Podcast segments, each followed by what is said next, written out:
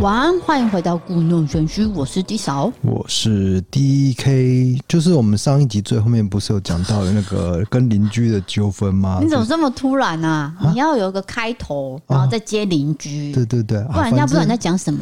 好，那如果就是我们不要再重讲一次那个故事了啦，对对对，就是最后我们上一集的结尾就是有讲到这个故事，一零二集啦。哎，一零二集啊，那今天是一零三集嘛？对，对不对？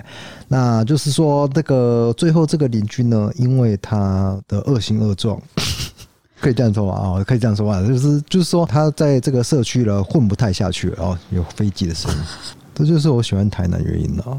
哎，我换我讲哈，这位富人呢，因为他在管委会已经没有地位了，那我在猜他应该就是很喜欢管理人。哦，管理各种邻居这种杂事，所以呢，他发现他没有地位，没办法管理的时候，他就决定他要搬家了。他的权利被架空，然后呃，新来的保全保全的团队，他也那个嘛，你知道吗？就是说混不太下去了，可能就是觉得没有被受到重视，所以他就想要搬去别的地方。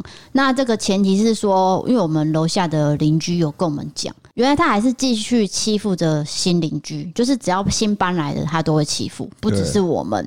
就包括我们楼下，他搬来诶、欸，半年左右就被欺负了，因为他养了一只小狗狗，而、呃、不是是大狗狗。然后那只狗狗是哈士奇，就是听到那个雷声，它就会叫一下，叫一下，呜呜呜。然后好，第一个他先投诉狗的声音，可是他不承认是他，他只是说有邻居。好，第二次他又投诉说你们的阳台很丑。很乱，对，就是跟我们上次讲的一样嘛。我们的阳台那个窗帘飘出去，他投诉，就是阳台以内应该是我们自己的一个私私领域，你不能拿来管嘛，对不对？对，不好看，这种干你什么事？对，那至于狗的叫声呢？其实我本人是没什么听到了，我个人是没什么听到。我真的觉得是，真的是他自己太过敏了，因为他就是不喜欢宠物这样子。对，他不喜欢小动物啊，啊。总之，我们开头好像讲的太长了哦，那我们就跟大家更新一下这个进度。对对对，因为他现在还没有搬走，我们还不确定他到底是不是真的会搬走。可是就是有风声流出来，对，因为这个风声呢是一个防重流出来，所以这个对我们来说很重要，准确度是高的。嗯，哦，对，好，OK，抱歉，那我们今天开开头就讲了讲了一些私事啊。那我们今天一样了，就是要讲这个府城三大奇案，没有错，没有错。那第二集。第一集是零头姐嘛，那有很多人真的不认识零头姐。我跟你说真的，确实是真的有人要听，真的是对超乎我的想象。那大家就敲完说第二集，那第二抱歉真的是有人要听的哦。那第二集我就要来讲吕祖庙烧金，泸州金。对，有没有很乡土的感觉？是不是这样子讲？我也不确定呢。是啦，我确定。然后我跟我问你妈过了啊。哦，好。你妈就说泸州没有烧金呐。对，那我们为了这个吕祖庙烧金，有去拍影片嘛？我们也去到了这个遗址。那其实这个吕祖庙已经拆掉了。那其实当年呢是发生这种像玫瑰瞳铃眼的事件。对，你听下去就知道了，真的是超像玫瑰瞳铃眼。对，好，我要开始讲了。这时间是在清朝嘉庆十二年，也就是一八零七年的时候，有一间庙呢是奉祀神仙吕洞宾，然后他有请道士来帮民众祭改。大家知道祭改的意思吗？就是说我们人会去请朋友，或是亲自去这个坛里面，或者是奉祀玉皇大帝、城隍爷，还有保生大帝这些神明的宫庙，去请道士跟法师来举行仪式，去更改运势。然后为了让自己的算是运气比较好啦，像犯太岁的话，你就会去做祭改嘛。好，那当时的吕祖庙就是很灵验，不管你是要求财、求子、消灾解厄，你只要诚心诚意都可以求得到。然后今天故事的主角呢，是一位屠夫跟他的太太。这个屠夫的太太呢，他就很常去做吕祖庙参拜，很常。非常长，长到呢跟这个道士好起来。是的，因为这个吕祖庙就是常年有一个道士正在管理这个庙嘛，因为一定会有人在管理，就是一个道士。那这个道士呢，嗯，竟然是不遵守他的一些行为啊，就跟这个太太哎、欸、这样子了啊。嗯，就是等于是老婆呢去吕祖庙参拜的时候，其实都是跟这个道士在幽会。是的。那当时呢，人们去庙里拜拜的时候，都会提一个草篮子，那里面都会装金。值钱或是一些贡品嘛，可是这时候屠夫发现说，为什么老婆去吕祖庙拜拜的次数不仅这么频繁，而且他篮子还是空的？对，就让人家起疑心了。对，到底是去庙还是干嘛的呢？嗯，所以屠夫呢，就有一天刚好老婆又说：“哎、欸，我要去女祖庙拜拜了。”又去拜拜了。对，那屠夫就想说：“哦，好，你去啊。”可是呢，这时候他拿着屠刀，因为他的职业是屠夫嘛，他就拿着屠刀，然后跟踪在他太太后面，就这样跟跟跟，果然就被他撞见，在庙的后方有一间禅房，老婆跟这个道士就在做出一些。不守规矩的行为，是的。那这个屠夫一怒之下就把这两个人嚓嚓杀了。嗯，在自己的庙里发生这种天理不容的事情，神仙吕洞宾当然不可能坐视不管嘛。他就向许多乡民托梦，那乡民呢就去跟官府说，那衙门呢就因此派人来明察暗访。他先去询问屠夫老婆的妹妹。我说你的姐姐，你有没有看到啊什么的？那妹妹就说：“我真的好多天没看到姐姐了，而且我每次去这个屠夫家要找姐姐的时候，屠夫呢都用各种理由把我赶走哦，所以我到现在还没有看到姐姐。所以衙门就觉得这件事情太诡异了，事有蹊跷，就派人去把屠夫抓到衙门去讯问。那衙门的官员就向屠夫表示说：你到底有没有对你的太太做什么事情？”好，就这样逼问他。屠夫一听呢，就自己很心虚，就全招了。没有，他先不承认，他是听到说哦，哦，什么就是吕祖庙跟大家托梦说就是你做的，他这个时候才哦啊，那就没办法就承认，就是因为他也是很信奉的啦，他就会怕嘛，对不对？可是这个是第二个版本呢，没关系，第一个版本也是啦。嗯，好，最后呢，就是知道说原来屠夫那一天他是一怒之下。他就拿着刀，把道士跟自己老婆的这个身体，就是用剁的，剁剁剁剁，整个剁掉，然后剁很碎。那头的部分就是埋在庙里面，其他的就变成碎肉，再混在猪肉里面卖给客人。所以呢，这就是吕祖庙烧金的，算是比较激烈的故事。那你不要小看这乡野奇谈哦，因为这个地方官员带着屠夫去吕庙的时候，果真真的在庙里面就挖掘到太太跟道士的头了。那个性刚烈的屠夫呢？他自己知道说，他人生的路可能就是走到尽头，他就在吕庙当着所有人的面前，拿着这个烛台就自杀了。所以这烛台是很锋利的，是不是？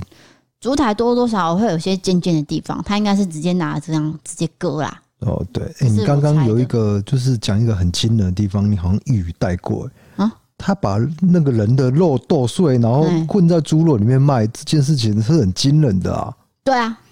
那你就这样带过去，你不觉得这是很恐怖吗？我想说，讲完再来讨论啊。这是怎样人肉叉烧包的这个清朝版本，是不是？应该算哦，算呢、欸。对，因为他真的是用剁的嘛，因为他是卖猪肉的嘛，剁那他屠夫嘛。对，天哪！这是他的专业，所以他真的可能真的剁很碎。因为他是屠夫，所以毁尸灭迹最好的方式就是啊混在里面这样。对，抱歉让各位听众听到这么沉重故事。好的，所以他就是在很多人面前直接自杀。那这个案子所有的关系人，包括呃被害者跟凶嫌，全部都已经过世了嘛，所以就没有办法再追究。那衙门呢就没有再侦办了。随后呢，又有好多位乡民接到女主托梦。那吕洞宾就只是说，这间庙呢，因为这个案子哦已经发生了，受到污染了，一定要把庙废掉。那乡民就依照神明的指示，将吕祖庙拆除，改建成书院。不过现今呢，这个地方是民宅。那以上就是吕祖庙烧金的故事。没有错，就是变成书院以后，后来又变成私人的那个什么这财产地产。对对对对。对那其实你在 Google 地图搜寻吕祖庙。你是可以看到遗址的地点，你也可以去那边看一看。嗯、那其实只是小巷子，然后很多民宅，对，也没什么特别的地方了。对，也不用去打扰那边的那个。不用不用不用，哎，对对对，那个是很宁静的小巷啊。嗯。再来，我们讲吕祖庙烧金的第二个版本，算是比较科学解释版，去除神灵的，算是神明对对对，去除神明有显灵的这一块，听起来比较写实啊。好的，就是说，当屠夫老婆的妹妹跑到家里面去拜访很多次，都找不到姐姐的时候，这样我再讲一下，就是说前面的剧情是一样，就一样是那个屠夫的太太跟道士是婚外情的状态，然后屠夫也是一怒之下把他们杀掉，然后之后呢，接着就是屠夫老婆妹妹跑到屠夫家去拜访很多次，还是找不到姐姐嘛，他就起疑心，可是他知道屠夫是很信这个神灵的，所以他就想到办法。他就请了几个乡民去跟衙门说：“哎，收到这个女主托梦。”所以当屠夫被抓到衙门的时候，他心虚之下就全招了。你说想到办法是谁？我觉得你刚刚讲太快，可能观众 follow 不到。简单的说，就是他的小姨子啦。对啊，小姨子嘛，妹妹啊、就是屠夫老婆的妹妹想到这个计谋。想到用神明的说法啦，对，想到、嗯、那我们大家都串通好，说我们是有被吕祖庙啊，被那个吕洞宾吕洞宾神明托梦，所以呢，我们待会就在这个屠夫面前说这套说辞，然后结果大家一起讲的时候，屠夫。两腿跪，双腿一软，就直接招了。这样，因为他就吓到，吓到天哪！大家都知道了，神明显灵啊！对，所以最后这件事情就不要扛了。对对对，他也确认就承认，对，也确认就他就是凶手了。是的，这个就是比较算是写实的版本版啊。对，那这就是吕祖庙烧金的故事，是比较短一点，可是它也是算是有带点像现在这个社会新闻的一点元素在，是，就是把这个。那算是恐怖情人吗？嗯，就是一怒之下情杀。对啊，算是情杀啦。嗯、你你很生气，你也不敢做这个行为啦。对对对、嗯，对。那其实他也有这个在维护守妇道这种，这个怎么讲？对，因为这个故事就延伸出一些台语的俗谚呐，就是说，哎、欸，妇女你假装提金子要去庙里拜拜，可是你的篮里面是空的，也没有这个金子钱，那人家就会说你是矫情骗人。那另外一个说法就是说，你呢，你去吕祖庙拜拜，可是你的拜拜的糕没有拿回来，就是在讥讽说你这个妇女是不守妇道。嗯，就是有这两个意涵。对，当然这是很过时的，因为男生也会出轨，女生也会出轨，但是女生出轨以前来说是比较严重的，嗯，就是非常难听的，比较难听的哦。对，现在不要这个想法啦，都是比较不好的哈。对，好的，福神三大奇案我们就讲了两个喽，下一次我们再讲第三个。陈守娘事件，这个也是算是有点灵异的，算是有点灵异吗？没有啦，就是有啊，是有灵异，但是主要是嗯婆媳之间的问题的。嘿，他又带出另外一个社会议题了。哎、欸，你想想看，这三个都是女性的，嘿，对不对？都是女性被压迫的、嗯。对对对，算是哎、哦欸，对啊，主角都是女生。对啊，好，那我们就留到下次讲第三个陈守娘事件。接下来就进行到我们的伯利开工的时间。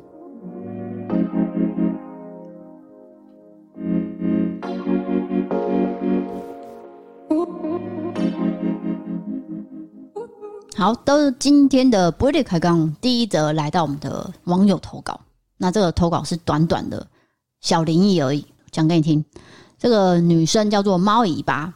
哦，这地点是在台南哦。她写说，我大学的时候呢，跟姐姐还有姐姐的同学一起去租房子，然后我住在的是一个老电梯的大楼，是一间学校的附近。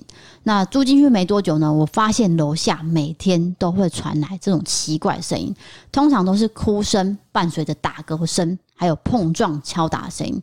有一次，我就鼓起勇气往楼下看，诶，我就发现原来大楼后面的巷子里面，每天都有人集体的起乩。就 key 档啊，他说：“原来世界上有这种事情，真的是刷新我三观。我到现在还是不知道到底是什么事情。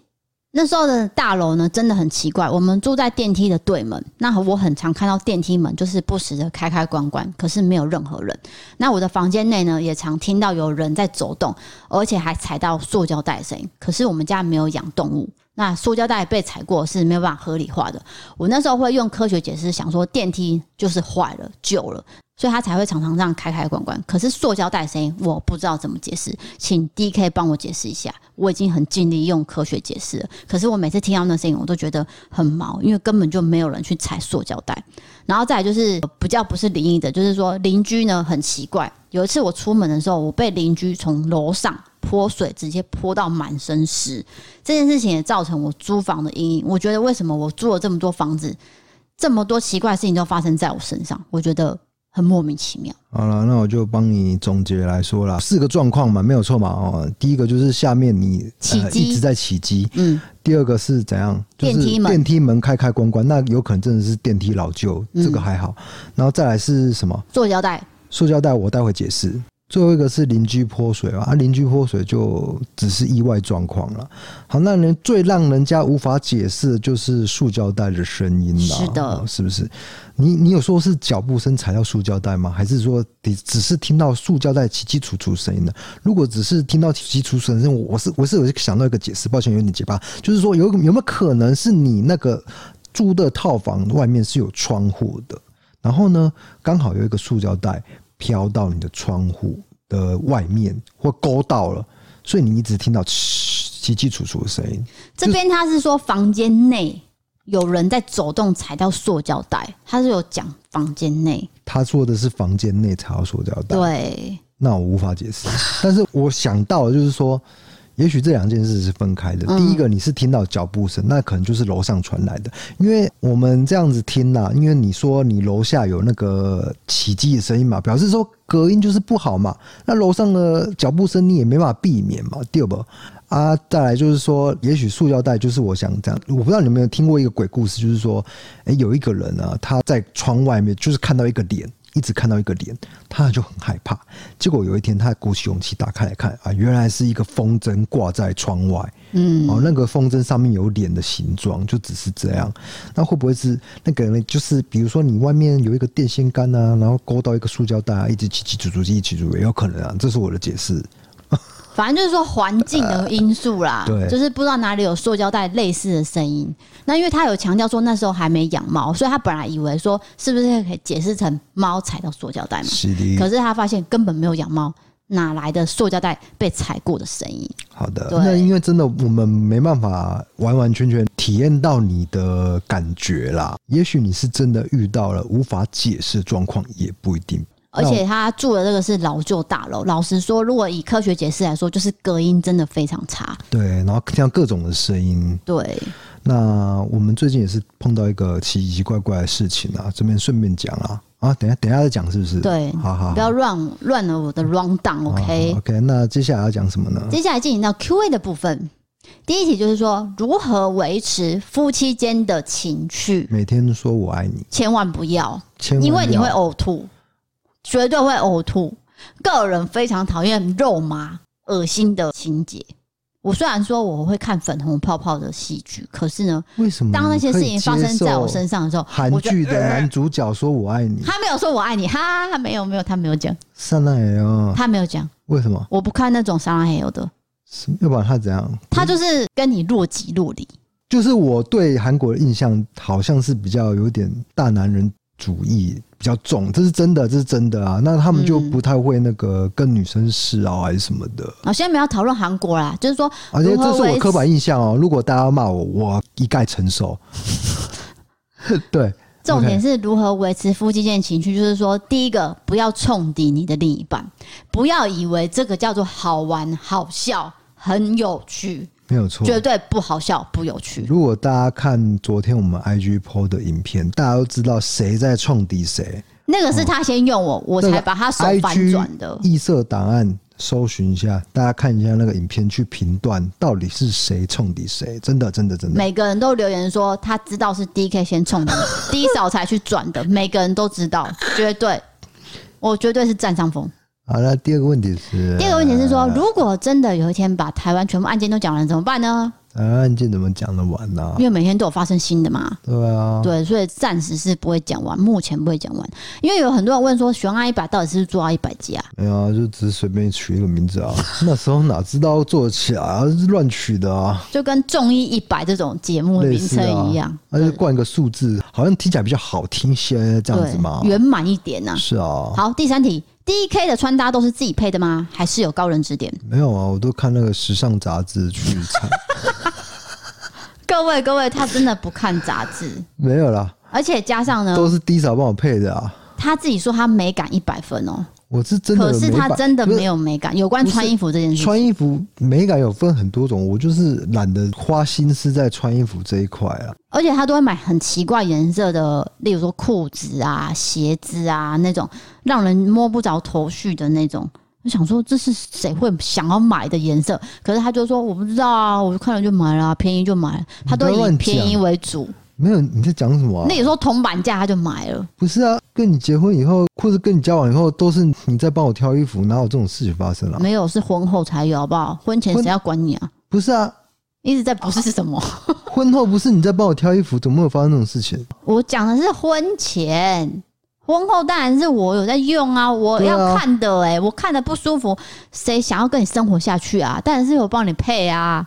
怎么会有人就是又强势主导到另外一半穿衣服的风格？没有没有，我没有强势主导，各位已经显露出你因为强势的个性。然后那第三题是，因为他有时候穿出去的衣服是让你无法理解，然后看起来呢，就是很像那件衣服很久没有洗，然后甚至有点黄黄的、脏脏的。那我想说，我每天都有帮你洗衣服、折衣服，到底为什么你看起来很落魄？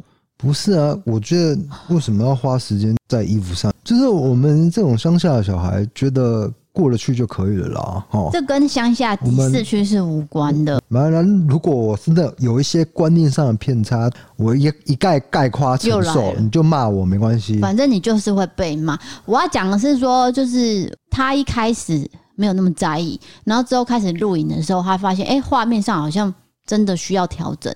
他就问我，然后我就开始帮他用。啊，有时候他看我全身穿的好好，他说：“哎、欸，为什么你穿成这样，你都不会帮我配？”我说：“可是我帮你配的时候，你就说不要啊，所以那也不是我问题啊。”想问低嫂，如果另一半白目自己该怎么处置呢？我不知道你问这个问题的居心何在？你好像暗指说我很白目一样，不是暗指，是明指。对啊，你就是我，我没有啊，你是。从我们的互动，大家应该都看得出来。不是谁买假蟑螂去丢在人家面前的？哎、欸，我现在可以讲假蟑螂的故事吗？现在这、哦、这乱可以吗？可以啊。啊，就是前几天不知道大家有没有看到一个新闻，就是有淹水嘛，对不对？那结果呢，有一个人就是在拍用手机拍淹水的情形，这样有一个小女生哦，结果有一只很大只的蟑螂竟然趴在这个女生的背后，这个女生的背后又有一个人在拍摄。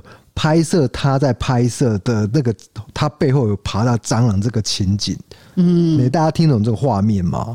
所以说有两个人都在拍摄嘛。对对对对对，然后一前一后，那前面那个女生呢，被爬了一只很大只的蟑螂，因为那个淹水嘛，那个蟑螂会往高处爬，就刚好爬到这个女生身上，然后呢，她爬的地方刚好是衣服的地方，就是你没有感觉到了，没有错，快要到脖子，但是她没有到脖子，有肉的地方，对。如果有到肉的话，那个女生就立刻察觉到她背后有东西，但是她就是那个蟑螂，就是在一个很巧妙的地方，非常的可怕。我当晚立刻做噩梦，梦到那个蟑螂，然后就叫了，尖叫醒来。这样，你通常叫的时间大概都是四点到六点啊，差不多，就是快醒的时候。那有时候我已经醒了，我就会听到；有时候我耳塞塞的比较紧，我就听不到。那你通常都会这样，啊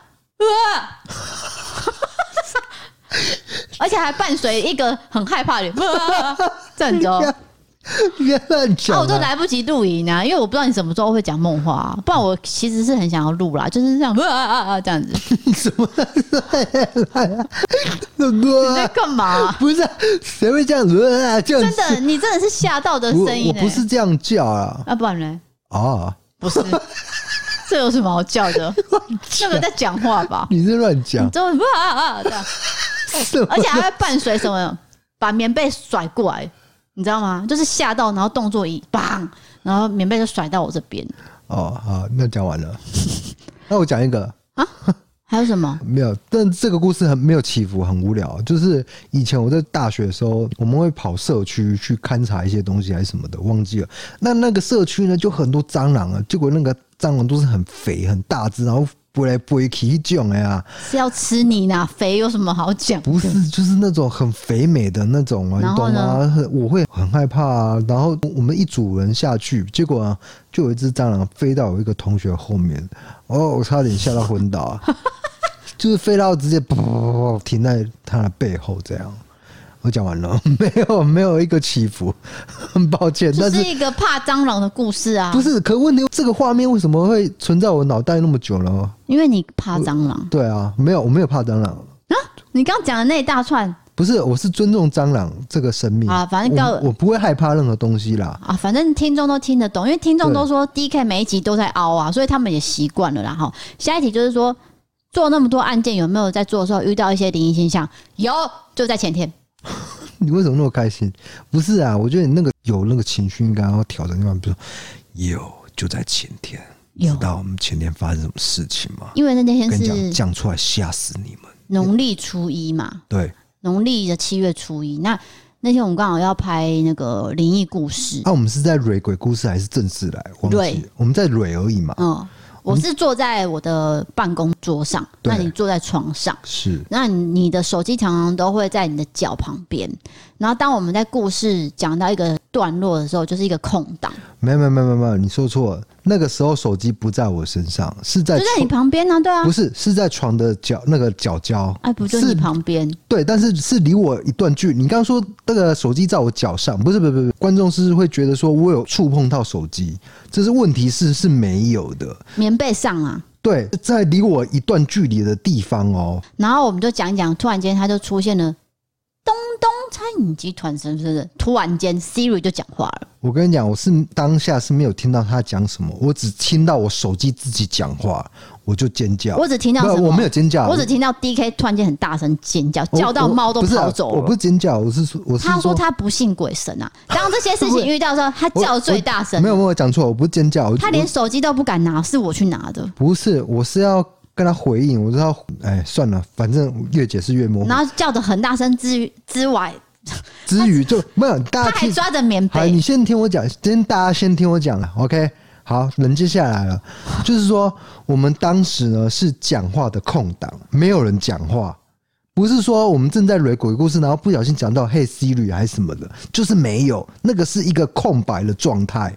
对，那个手机就突然讲话，而且他讲的是东东餐饮集团。那各位可能不知道东东，因为有些人住外地嘛，就是说东东餐饮集团在台南是一间很大的这个餐厅哦，这开了很多间，有饭店什么的。那他突然间就是说东东餐饮集团，可是在这件事情发生前几天呐、啊，东东餐饮集团老板本人哦，他就跟朋友一起去安平，在早上的时候慢跑。其实那一天已经有讲了，就是说台南是停班停课，代表说雨会下很大，风也很大。可是那天他们三个人还是去算是走路，结果呢，疯狗浪一个打过来，东东的老板呢受伤了，可是另外一个朋友就过世，没有被卷走，他是被，被打到，嘿，被浪打到，然后撞到铁栏杆，然后不幸的过世。哦、对了，就是这样。这件事情刚好就是隔一天哦。如果你去 Google 搜寻“疯狗浪”，然后按新闻，你还可以看到这则新闻，因为在最近的事情。对，所以不知道为什么突然间 Siri 跟我说了东东的事。我觉得这只是巧合，我只是想不通的是为什么手机会突然讲话。手机突然讲话，其实我可以理解啊，这个不是有那个，不是因为该是比如说 Hey Siri，他才会讲话才对，不是吗？因为他侦测到的是音波，我们不会理解啊。不然你去问 Tim 哥啊，Tim 哥应该会回答你。就是说他们，你是跟 Tim 哥很熟。你为什么要搬出一个人出来呢？就是三 C 达人一定会告诉你一个答案呐、啊，就是代表说突然间可能有个声音，他侦测到了，是他可以回答的，所以他就回答东东。这个一定可以用科学解释，对，就不用过度害怕。只是我是被你的叫声吓到。你说我叫，我我没有叫啊，很大声。不是当下我不是在叫，非常大声。我是在尝试理解这个世界运作一个情形啊。各位，他就是很大声。那接下来的问题是哦，可以讲跟同志有关的议题吗？有啊，我们前几天有做啊，不是上星期还是上上星期？上上星期。对，那观看字数也不怎么样了。又抱怨？不是啊，可能是我做的太沉重了。他就是一个变性人，在韩国从军，但是呢，被韩国的军队开除的一个事件。那他就因此呢，非常悲愤的就离开了世界，自己离开世界，轻生。对对对，嗯，这是一个悲剧啊，悲剧啊。嗯，他的意思是说，你之后还会继续做啦？会啊会啊会啊会啊！这个议题也是我一直在关注的。对，就是很多议题我都关注了，就社会议题啦，对，包含一些古迹啦。对，没错。好的，那接下来就是讲到这个 MB 三赞助喽。这位叫做 Bass B A S S，其实他已经是 YouTube 会员了，不过他又加入了 MB 三的会员方案来支持我们，所以我们就是在这边讲一下。对，他说 Hello D 嫂，哎，他没有说 DK，他说 Hello D 嫂。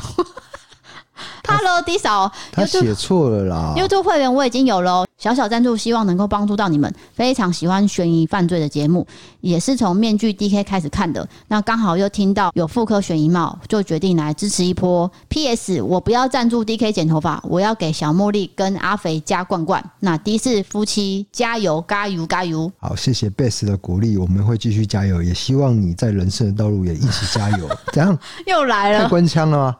你不要在那边加油，你知道我意思啊，贝斯他知道我意思。你很像辅导老师哎、欸，就是在那边加油来加油去的，不需要那么多鸡汤啊。我念社工系的啊，啊，我有学过那个啊辅导啦。社工系还这么薄情薄义，恶心！什么薄情薄义啊？好，接下来要讲到 Apple Podcast 的评论，这是比较新的。哎、欸，我常常讲话讲到一半就被你切，什么东西？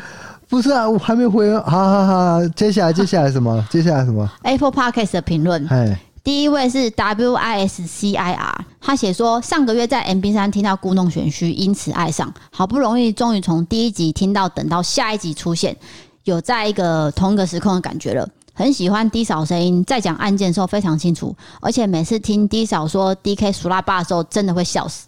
然后今天听到第一百集，DK 有讲到郭幸存举的那个不叫哑铃，叫杠铃啊，哈哈，哈。怎样？我讲哑铃哦，没有，你就说刚好丢脸哦，靠，真的假的啊？你听我讲，你就说呃，郭庆成举的那个是哑铃啊，不是啊，那个叫什么啊？忘记了，忘记了，这样你就没有解释啊？哦，好险，我知道不是哑铃就对了啊。很多私讯都有来提醒说，哎，那个叫杠铃，我知道，可是他当下讲不出来。我是知道，但有时候真的那个词汇会忘记，对，对，忘记了。因为我家就有哑铃两个啊，对，我当然知道那个不是哑铃啊，就是那个一条线的嘛。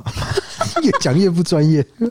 反正就是当时他想不到啦，所以之后我们就知道是杠铃了。对，OK，下一位是 AI 零二一零九八七，他写说奇人异事挂号邻居系列觉得很不错，请继续分享。哎、欸，什么奇人异事系列？我我熊熊想不起来。邻居啦，邻居，我们在讲邻居的故事。讲邻居的故事哦，对，我们还有第二集没有讲。这个等一下，对，时间时间可能会讲哦。不行，现在只有十一点半不行哦。对对对，因为我们等一下要拿寿司外带，不用这么低生活 detail 还要讲，因为现在是中午十一点半。对，等一下会外送过来，外送寿司，蛋蛋在，吃寿司。那个邻居的部分有第二趴，我们会再跟大家分享的。对对对。那我也收到了几个，不是几个，应该说收到了有一个在做保全的听众，他有算是小小投稿。给我他的辛酸故事哦，我蛮想听保全的辛酸故事。他遇到的事情跟我们在讲的很像，就是算是被委员压榨。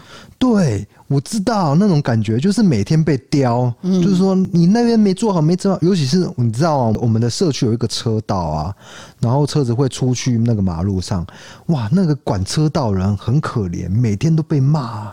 你知道吗？就是会有一些人会去刁他，对，我够可怜的。可是你知道有一天哦，呃，有一个家庭，他就是车子开出去，对，然后通常你都要注意左方来车，然后你才能右转嘛，对不对？是的。那那个车道管理员就有跟他指。就是说有车要来，他有去指示嘛？结果他还是不理，他就开出去，然后就撞到人。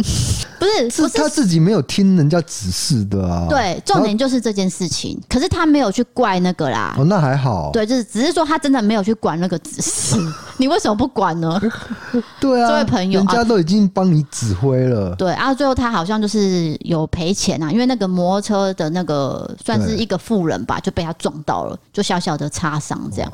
下一个评论是二三二三 Amos，好，这个是他名字啊，吼，他写说二邻居超值得分享的，很喜欢听你们聊这些日常发生的经验，也期待你们的节目越做越好，因为这个都是真实的事件。对，所以我觉得大家喜欢听真实的东西。还有就是大家都有二邻居的经验，我在想啊，有共鸣的。对，因为这种邻居这种事情，这种各式各样的都会遇得到。不管他是管你的噪音，管你家里长怎样，这种人真的是很多。所以我在想，大家应该可以投稿给我们。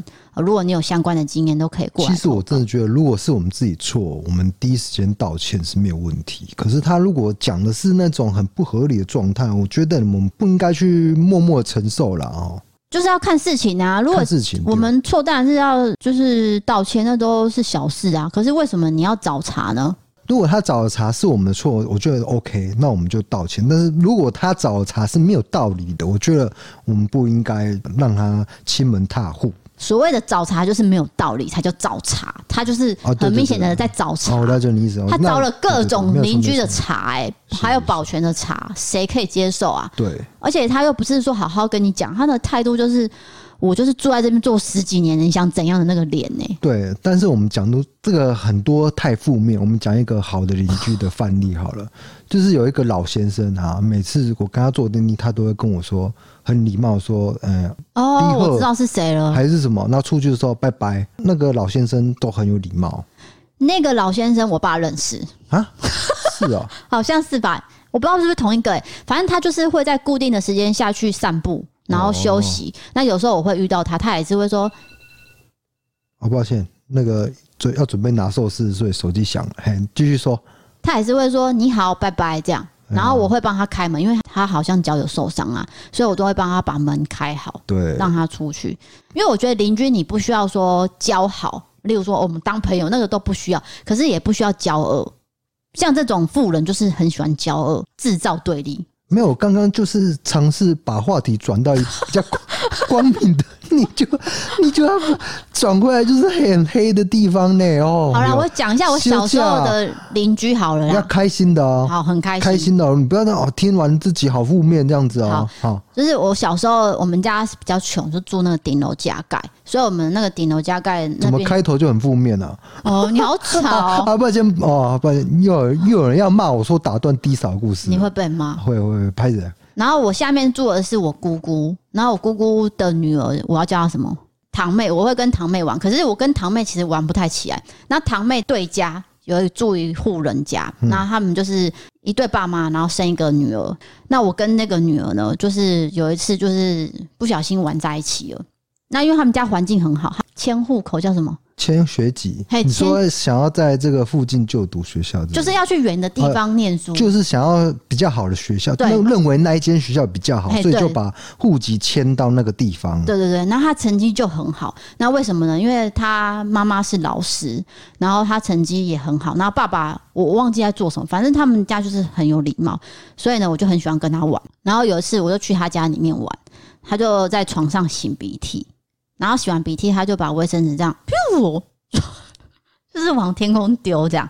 我说：“哎、欸，哎、你为什么就是讲故事都会有很多音效？你刚刚是噗这样子、欸？哎，你你是演卡通吗？然后呢？好，然后呢？他就这样噗的丢，然后我就觉得很奇怪。我说：啊，你怎么不丢垃圾桶？他说：我家没有垃圾桶。我说：哈。”你家没有垃圾桶，那你怎么丢垃圾？他说我妈都会帮我捡，随地丢在地上这样，蛮蛮蛮厉害的，蛮奇葩的。然后满地都是他的鼻涕卫生纸。然后我，哦、我以为你要分享很正面的故事，哎，有啦，我还没讲完。我还没讲完，你的故事好长哦，然后好扭扭来扭去，我根本不知道会转到什么方向了。然后呢，我们家顶楼隔壁旁边有个储物间，是哦，就很小一间储物间。然后那时候姑姑的东西也会放在楼上，我们家东西也会放在那边。然后有一次呢，就是听到那个隔壁间有怪声，那我们就想说是不是老鼠、蟑螂声音？老鼠、老鼠、蟑螂声音？啊，因为有 窗户，你不知道这个梗对不对？好，那继续，抱歉，抱歉。然后有窗户嘛。我们窗户刚好是打开的，我们里面有放一个化妆镜，就那个化妆镜就照到里面有一个人，那是小偷。然后我们想说，天啊，小偷来了！我们全家人都很慌张。可是那时候我爸又不在，就剩我妈跟我还有我姐，就三个女人，不知道怎么办。就刚好那个楼下那个妹妹的爸爸，哦，他叫蔡爸爸了哈。蔡爸爸刚好在顶楼在浇水，然后我们就去跟那个蔡爸爸求说，你可不可以帮我们看一下？因为我们现在很害怕这样。然后蔡爸爸就真的哦，就冲过去看地下，他就说你是瞎了。然后呢，你是谁出来哦？哎，就那小偷不出来，对，他就在那边硬要等。其实我觉得这个状态真的是蛮危险，很危险，因为你知道他有没有刀？对，如果是偷东西就算了，万一变演变成强盗杀人，这是最可怕的。对，所以那时候就僵在那边，然后大家都很害怕，说他到底会从哪里出来？是从门出来，还是从窗户跳出来嘛？对，大家这样就是这样屏住呼吸等。然后好像僵持了至少有三分钟到五分钟吧，突然间那小偷就从窗户上跳跳跳跳跳跳就不见了，欸，哎，很像忍者哎，欸，哦，他就这样跳跳跳，因为我们是联动的嘛，我知道，就是那个洞与洞之间的距离是很密，没有距离，是联动，根本没有距离就可以很轻易的翻过去，直接翻墙。啊，那个墙又很矮，所以他就不见了。嗯、可是那时候那个蔡爸爸就是有帮我们做这件事情，就是吓阻这个坏人。哦，这就是好邻居。我要讲、这个、了解你的，我觉得你的故事节奏蛮松散的，就是那个刚刚出现那个小堂面，根本后来都没有出场了，一开始根本就不需要讲他好吗？我想说，那个小堂妹在这个故事当中会发生什么作用呢？也也没有嘛。想到我好像有个堂妹啊，根本不需要讲，甚至根本没有联络。好，那我讲一个好邻居的故事。好的。我小时候是住在一个公寓里面，然后我跟我弟弟啊就很皮啊，就是会爬到高处的地方。结果呢，我弟弟就摔下来，从高处摔下来，然后那个下巴哦直接撞到那个水泥，哎、欸，那个叫什么瓷砖吧？嗯，啊，撞一个扣扣起来哦，一直喷血。哎呦，嘿，是那种很大的伤口，就是。血流不止那一种，怎么办？非常的啊！我爸爸在上班呐，啊，就家里有就我妈妈啊，我妈妈没有车子嘛，她也没办法，就是骑摩托车，就就是那个需要汽车载了，然后他就赶快去求助。怎么没有想要叫一一九啊？我我忘记为什么了，我、哦、我那是真的是很小事，可能是我三岁五岁的发生，应该是我五岁发生，嗯，我其实不太记得。然后就是。我妈就是请那个对面的邻居，那个对面邻居是一个外国人，外国先生。那他是娶台湾太太，然后那个外国先生就开车载我弟弟去医院急救，这样。所以我真的觉得千金难买好邻居啊，是这样说吗？对。然后远亲不如近邻，这个邻居真的是很重要的。对，因为我觉得真的是没办法选邻居嘛，所以你只能说你运气好不好。你会遇到什么样的人？那天有个网友就跟我投诉，不是投诉啊，就是算投稿。他跟我讲说，他也是哦，他不在家。然后有一天呢，他回家的时候，他的算是楼下的妇人吧，就过来很凶说：“你在吵什么啊？很吵哎、欸。”他说、啊：“我以为你要讲正面，正正面的故事，对不对？”好，OK。然后呢？不是，我要把我要把结尾停在好了，停在正面的地方，然后你就去拿寿司了。现在快时间快到了啊！好好好，那我下次再讲好了。那欢迎投稿你各种经验，请点传送门里面的投稿专区。如果你喜欢的 Podcast，欢迎追踪留言、五星评论，或是到 MB3 App 参考各种方案。想要看我们的影片，请你到 YouTube 搜寻“一色档案”。想要看我们的日常呢，请追踪我们的 IG。谢谢各位的支持。好的，这个我跟你讲，这个世界上还是有很多好邻居的哦。有的，有的，像我们，我。我们当然是啦，那别人也是啊，大家都是，就是非常少数部分的啊，这样子。OK，我是 DK，我是 D 嫂，我们下次见，拜拜。Settle up your bones and drive and hope. I can hope. Turning through the endless signs, burning up the engine lights. And I will hold you to my side. I will run for miles and miles carry all your goals and lies with you, with you, while you lead us in the dark. oh. oh.